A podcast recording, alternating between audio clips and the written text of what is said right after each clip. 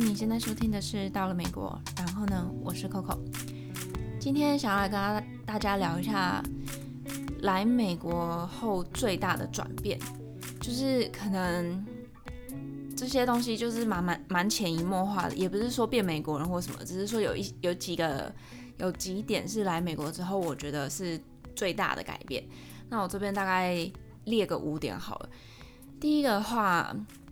我觉得最大的改变是你对本来对美国的想象是完全的翻转。其中一个原因也可能是因为我不是到什么大都会去，就不是什么纽约啊、加州，或是嗯，还有什么地方，若就是像 LA 那些地方，可能就是会比较多华人，或是比较像电影里面演的那样。那我刚好是到乔治亚读书，那那个地方。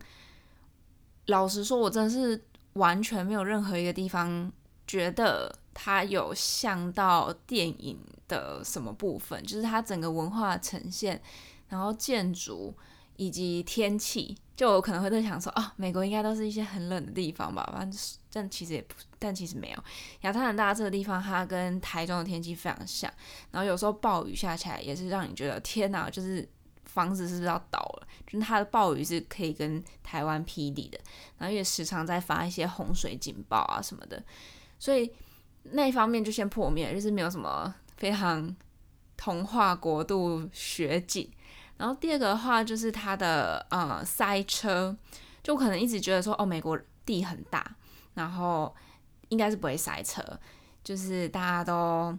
有很多的空间，然后不会有这种。要就是上班时间会大排长龙的这种情况，殊不知亚特兰大也是出了名会塞车。当然，主要原因也是因为他们的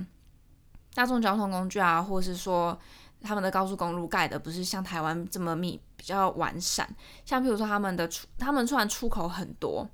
但是它可能就是直着一条，然后或是在某一个圆周里面绕一圈呢，在出了这个圆周中，你就等于说比较没有。没有这种交通便利的部分，所以呢，亚特兰大非常会塞，尤其是学校的所在区是嗯市中心，所以可能他那边，譬如说还有 CNN 总部啊，然后还有什么水族馆啊，然后那个会议中心啊等等，反正就是他那一区就是非常多重要的呃一些地标，也就是说，譬如说今天嗯哪边有什么活动。甚至只要是学校里面有足球赛，那整条街就是会塞爆，因为你出城、进城、出城就是那几条高速公路在走。所以我有一次是曾经回家路大概只要二十分钟左右，但是我塞了整整一个小时。而且你是看到那个 Google Map 上面的数字不停的是在增加，就是你没在动，但是它时间是不停的增加的，你就觉得你这辈子真的都到不了家。所以。整整个第一点的主要就是美，我对美国的想象可能原本是比较好莱坞的样子，但是到了乔治亚，这完全是崩坏的，会塞车，会暴雨，然后天气是热的要死，就是夏天的时候是真的也是非常热的。然后在第三点的部分，其实就是人，就我们可能完全的被，譬如说迪士尼啊，或是好莱坞电影给有点文化洗脑，就是会跟你说哦。美国人应该长某一个样子，但事实上不然。就是你来到这里，你会发现真的是什么人都有，然后大家都长得不一样。即便说我们是同一个种族，但是也有可能会因为我们的文化背景不同，我们呃父母来自的地方不同等等诸如此类的东西，造成我们两个其实可以长得非常不一样。那总而言之呢，就是这些相乘加下来，人地，然后还有天然环境条件。完全就是出乎我意料，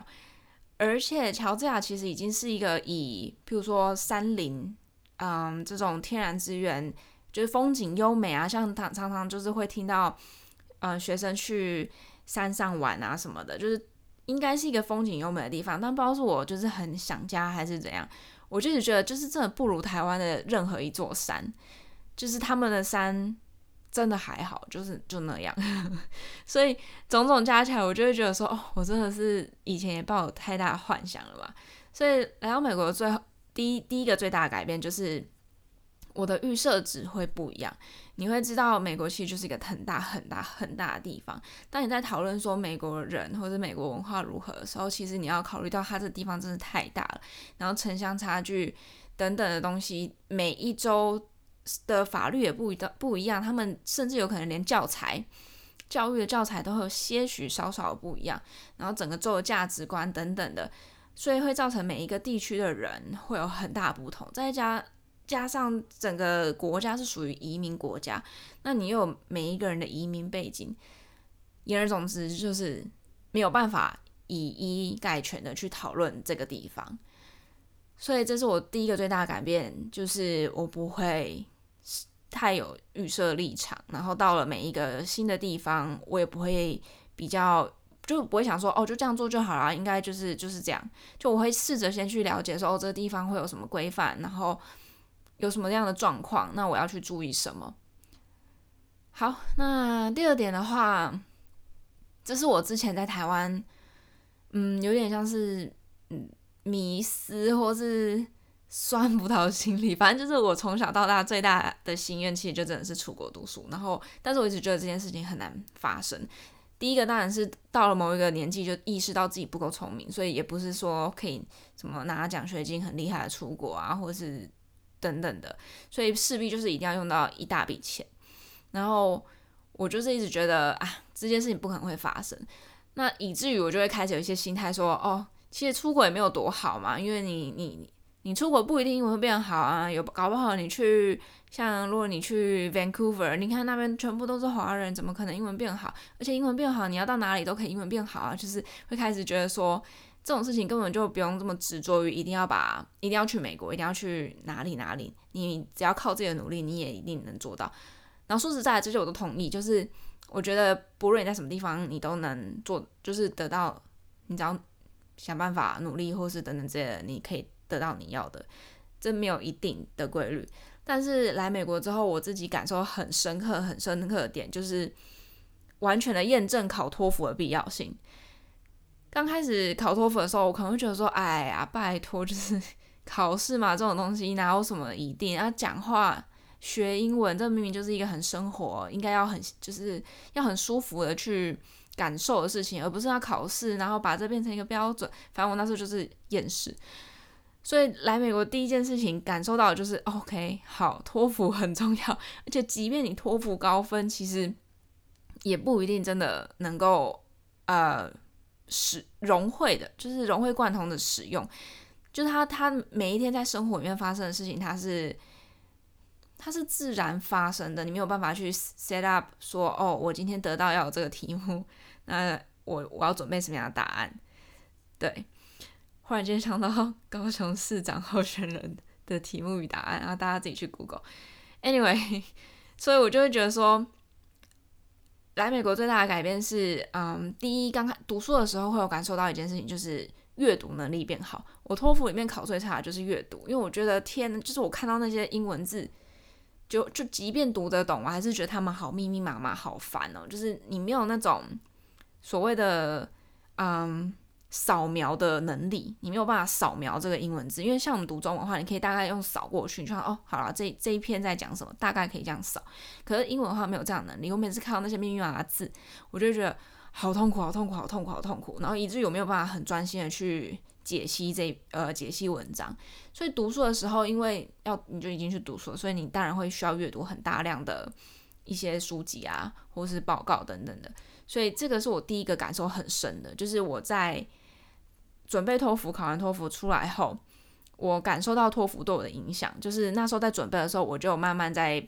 build on 自己的阅读能力。然后出来之后，你就会发现，哦，好，我真的有读得懂诶。然后即便单字不懂，那我也可以从前后文去略猜一下，呃，这边发生什么事情。所以这个是我觉得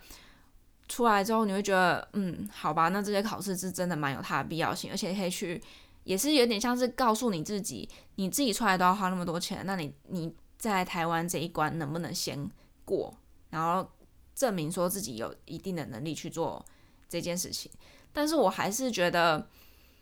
如果你今天只是卡着托福而出不来的话，其实还是有别的方法的。很多人也是先出来再考托福，就他，我觉得他不冲突，只是出来之后，我会很清楚的知道，对，托福是有它的必要性。那第二个英文变就是进步的地方，我觉得当然很明显，大家可能会觉得说是口说，因为你都要讲吧，有有进步。可是我觉得大幅大幅大幅最大幅的增长是我的听力。同样的，就是在托福考试里面呢，我的听力也不怎么样，就是考低低的。然后我常常会觉得一样，就是迷失迷失在那个语调跟它的空间里，跟我刚刚讲的阅读一样，就是我会迷失在它整段讯息里面。听力的部分也一样，我有时候可能因为口音啊、语速啊等等的，我就是听不清楚。然后有时候太大段的时候，我就开始茫然，就觉得哎，那第一段，然后你刚刚这样是这个吗？就是会一直。处在一个比较错愕的状态里面，所以出来后这件事情，我觉得我大概磨练了一年吧。就是我常常会出现非常多非常多听不懂别人在干嘛的状况。那听不懂别人在干嘛的时候，这时候顺便跟大家讲一下一些回复。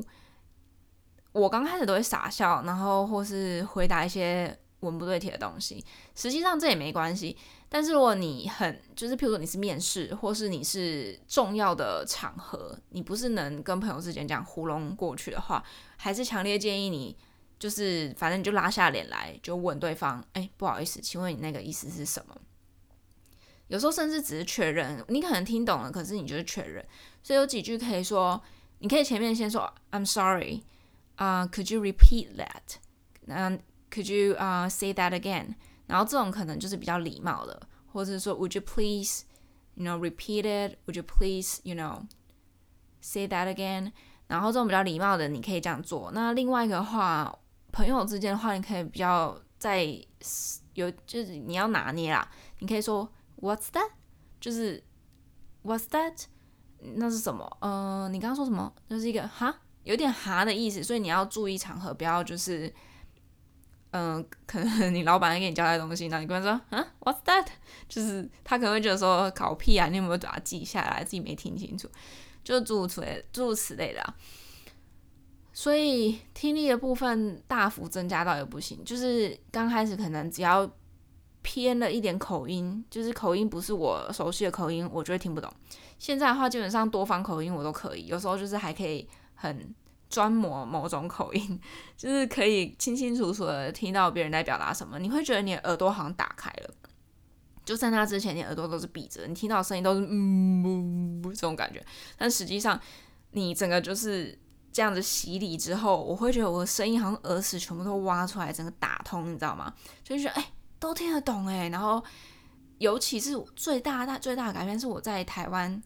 曾经就是用想办法看呃一些英文影集啊，然后去去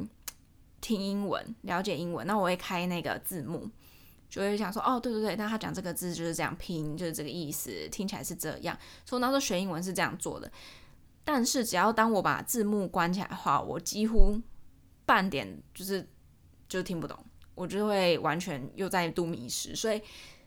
那时候关字幕是不行的。那我现在最大的差别就是在于，我可以很很自然就躺在沙发上，或是躺在床上的时候听一个呃，比如说看一个 YouTube 没有字幕，看一篇听一篇新闻没有字幕，就是完完全全 OK。看一整部电影没有字幕 OK，就是这一类的状况，一直慢慢的就是告诉我说，哎，有，你的听力有一直不停的在进步。那这一个部分，我就真的老实说，我觉得是。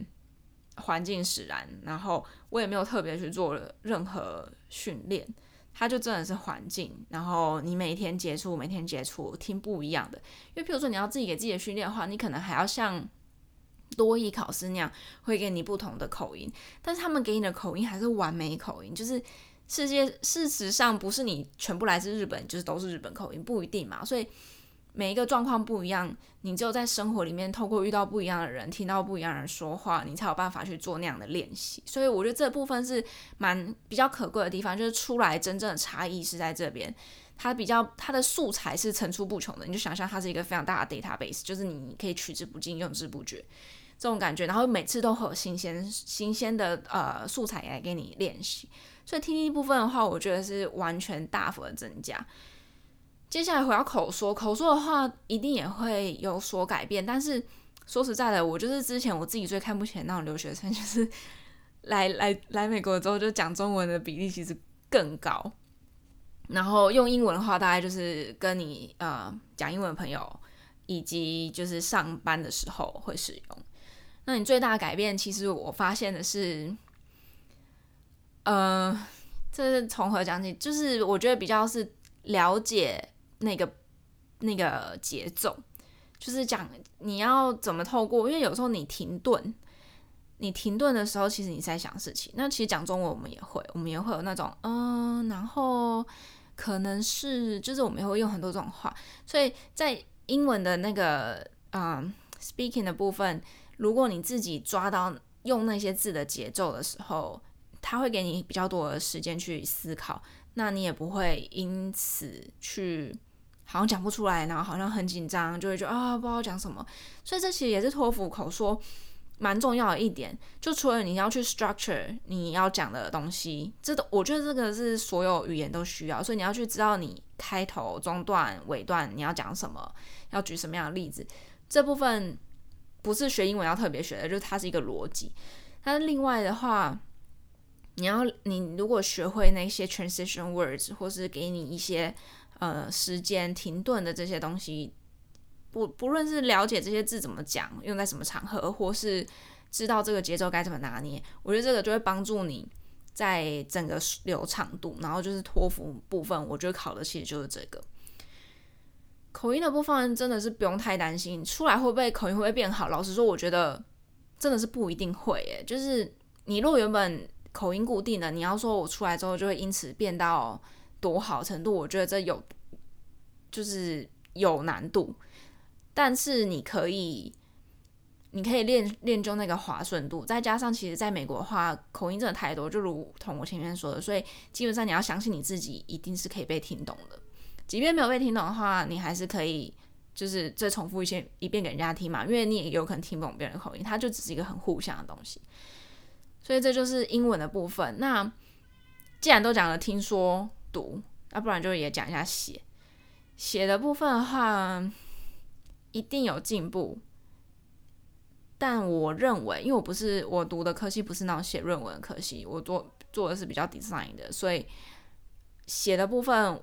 有有有进步，但它不会是一个大幅进步。那可能如果你读的科系是需要大量写报告、大量写论文的话，那我百分之两百万跟你说，你一定就是行云流水啊！就是你写写这种嗯、正式文件、正式的东西，可能就是真的会变得非常厉害。包括你用的那些片语啊等等的，都会变得非常的熟练。但是休闲呃比较休闲或是商业用文件的话，老实说，我觉得那些都一些啊、范例啊，或是一些基本的标准规章，所以他就也不太需要你去，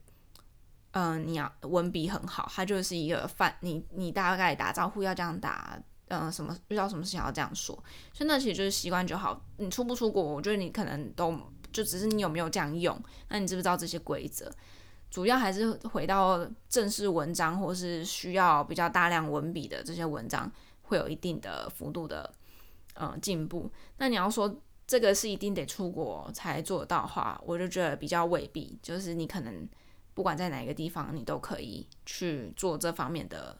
嗯加强。那他也会给你一定的回馈，他不不需要一定要出出你家门这样子。好，前面讲了三点。第四点最大的改变，我觉得应该就是厨艺。这应该是每个留学生的一个默默的心声吧。就是大部分不管你平常煮或不煮，我觉得我根本就是眼睁眼睁睁看着人进化。就你可能会看到他刚这个人刚进来的时候，他是完全不会煮东西的。然后待了一年之后，他可以就是因此爱上煮东西，因为就是他他知道就是你必须干活，你才有才有回馈。如果你今天想吃卤肉饭，那你就请你自己煮。要做到这种时候，呃，就是做到这个程度，你才有饭吃。所以大部分的人留学生真的就是厨艺都会变得超好。那我做过的东西真的是太多了，失败率也其实蛮高，因为等于说你要自己摸索，然后有时候材料你必须去找替代的，然后不是说完完全全就是食谱上的的那样的一个状况。所以我觉得厨艺是一定会进步的，只是还有一个很现实的地方，说实在的，还是要看你在嗯哪边念书。有些地方呢，你可能要开一个小时才到得了 Costco，然后你可能要开一个小时才到得了亚超、亚洲超市，所以。如果你是住在那些地方的话，有时候你真的身不由己，你就可能只能去小超市去买一些简单的沙拉啊，然后或者煎煎肉啊，就是做一些比较西西餐的料理。但是，可我这样讲是不是意思是说做西餐厨艺就不会变好？嗯，我是觉得中餐比较难，可能也是因为我比较没有那么喜欢吃西餐。总而言之，厨艺会变好，那你不用担心，你如果不会煮饭来美国会饿死。你一定会就是找到自己的那一股动力，就是为了吃在所不惜，把整个厨艺练到一个精湛的程度。这个部分我有证人，之后如果有机会再请他来跟跟大家聊他厨艺的一个过嗯进步过程。好，最后一点，最后一点我觉得有点感性，但也没有这么感性了。就是最大的改变是你会开始啊。珍惜台湾的好，我觉得这很奇怪，就是都要等到离开了，你才有一点点，就是你才会觉得哦，以前这样子其实是非常好的一个事情，所以反而是出国之后，对台湾土地的情感是莫名莫名的一直被加成的，就是你会一直觉得我生在台湾，我死也要在台湾，就是会有这种很很奇怪的那种。很感性的情怀对这片土地，那也不是说在那之前我不觉得我自己是台湾人之类的，只是说我不会觉得说哦，我一定要，嗯、这块土地有多好啊，然后为了这个块土地上发生的故事或者这块土地上的人，我会有什么样的感动，就是我会觉得好像比较少。然后出国之后，这件事情就会变得很，嗯、我就会觉得我要我要捍卫某些价值，然后我要有某些原则。我要嗯说台湾的故事，那一种感觉讲起来好像很煽情，可是就是我觉得最大改变真的就是你会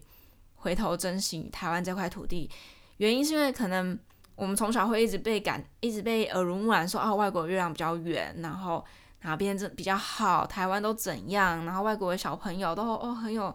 很有思考能力啊，然后他们的教育教育制度非常棒啊。或是说谁谁谁又怎么了？就是都跟好像台湾就是一个很落后的地方，但台湾真的不是，它真的是一个相对非常进步的地方。那我相信这次整个疫情的关系，大家可能有有所感受了，就是台湾真的是一个很文明、很进步、很理性的地方。然后台湾有一些嗯，可能还需要继续前进的一些制度改革。但是整体来说，我觉得它已经是一个很完善的呃制度，一直讲制度，反正就是一个它它有很完善的一个系统，包括为大家所诟病又为大家所赞誉的全民健保。你要知道，就是在美国，基本上你的健保是跟你的工作绑在一起的。然后可能你的收入证明又跟你的什么银行的什么什么，你的 credit 绑在一起。假设是因为你还有还款能力的问题嘛？那如果你本身有贷款的话，你的还款能力就影响你的 credit，叭叭叭，它就全部息息相关。那今天你一旦失去了工作，你就失去了生病的权权，你就是就不能生病，然后你也不能缴不出你的房租，你也不能缴不出你的卡费，然后。你种种之类的，那如果你今天没有地方住了，你等于就也不可能有驾照，因为他们这里申请驾照什么什么的，嗯、，bank 啊、bank account 等等之类的申请都是需要你的居住证明，所以你一旦没了收入，嗯、没了健保，没了呃房子，就是固定居所，你就会没了驾照，然后你譬如说有些工作你没有驾照，几乎。可能你 reach 不到它的交通设备不是这么好的地方的话，你就会到达不了那个地方，就是诸如此类的状况，就会让美国这个地方你是不能出任何一点错的。你的嗯所谓的最低限度的生活费是非常我觉得是很惊人的啦，就是你不能容许这次你有自己生活上任何一点差错。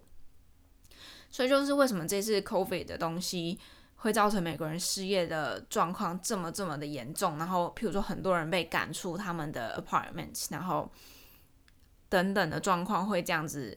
不停的涌现。最大的原因也是因为他们今天没了工作，没了健保，那得了病怎么可能去验病呢？我就已经没钱了，我还治得了我的病吗？我都要被赶出我的公寓了，等等的。所以你会就会回想台湾，其实。每每次之前大家可能都在说什么二十二 K 是要就是真的是要吃喝西北风啊等等的，但是如果你仔细去思考台湾最低限度的生活费，以及你能不能好好活着、有尊严的活着，你就会发现其实它是它真的是提供每一个人最低最低标准的生活的一个一个 base，就是我至少好，我吃的吃的不怎么样，住的不怎么样。但是我生病了，我可以看医生。我是有有这些，嗯、，what is that？就是你能够 access 这些人民最基本需求的东西，它不是一个奢华的产物，它就是就是像李美珍说的阳光、空气、水，然后医疗的权利，就是你需要这些 basic，然后你没有办法就缺一不可嘛。那像。像在美国的话，你只要差出一点点的差错，你就很有可能会直接全盘全盘都得还回去。所以我要讲什么？台湾是个好地方，出国之后才会有更深刻的了解，就是台湾真的是一个好地方。像我现在基本上没有电影，没有 shopping mall，没有餐厅可以外带，但是你进去吃，你也很毛骨悚然，你想说啊，什么时候会会得这样？所以几乎所有的比较人群聚集的休闲是全数没有。然后我说实在，我不是一个非常户外的人，但是我真的是已经滑板滑到腻，划船滑到腻，钓鱼钓到腻，游泳游到腻，就是这些户外的东西我真的都是快腻光了。所以真的是很羡慕在台湾大家可以一起聚集吃火锅啊什么的。所以大家就好好珍惜可以不戴口罩跟朋友见面，然后还可以揪他一个这种。对我现在来说很荒谬的状况，今天就讲到这啦。如果你有什么对美国的想象，或是有一些呃来美国前需要做的准备啊这些问题的话，都可以留言给我们，或是写信给我们。那我们的粉丝专业脸书 IG 到了美国，然后呢，今天就先这样啦，拜拜。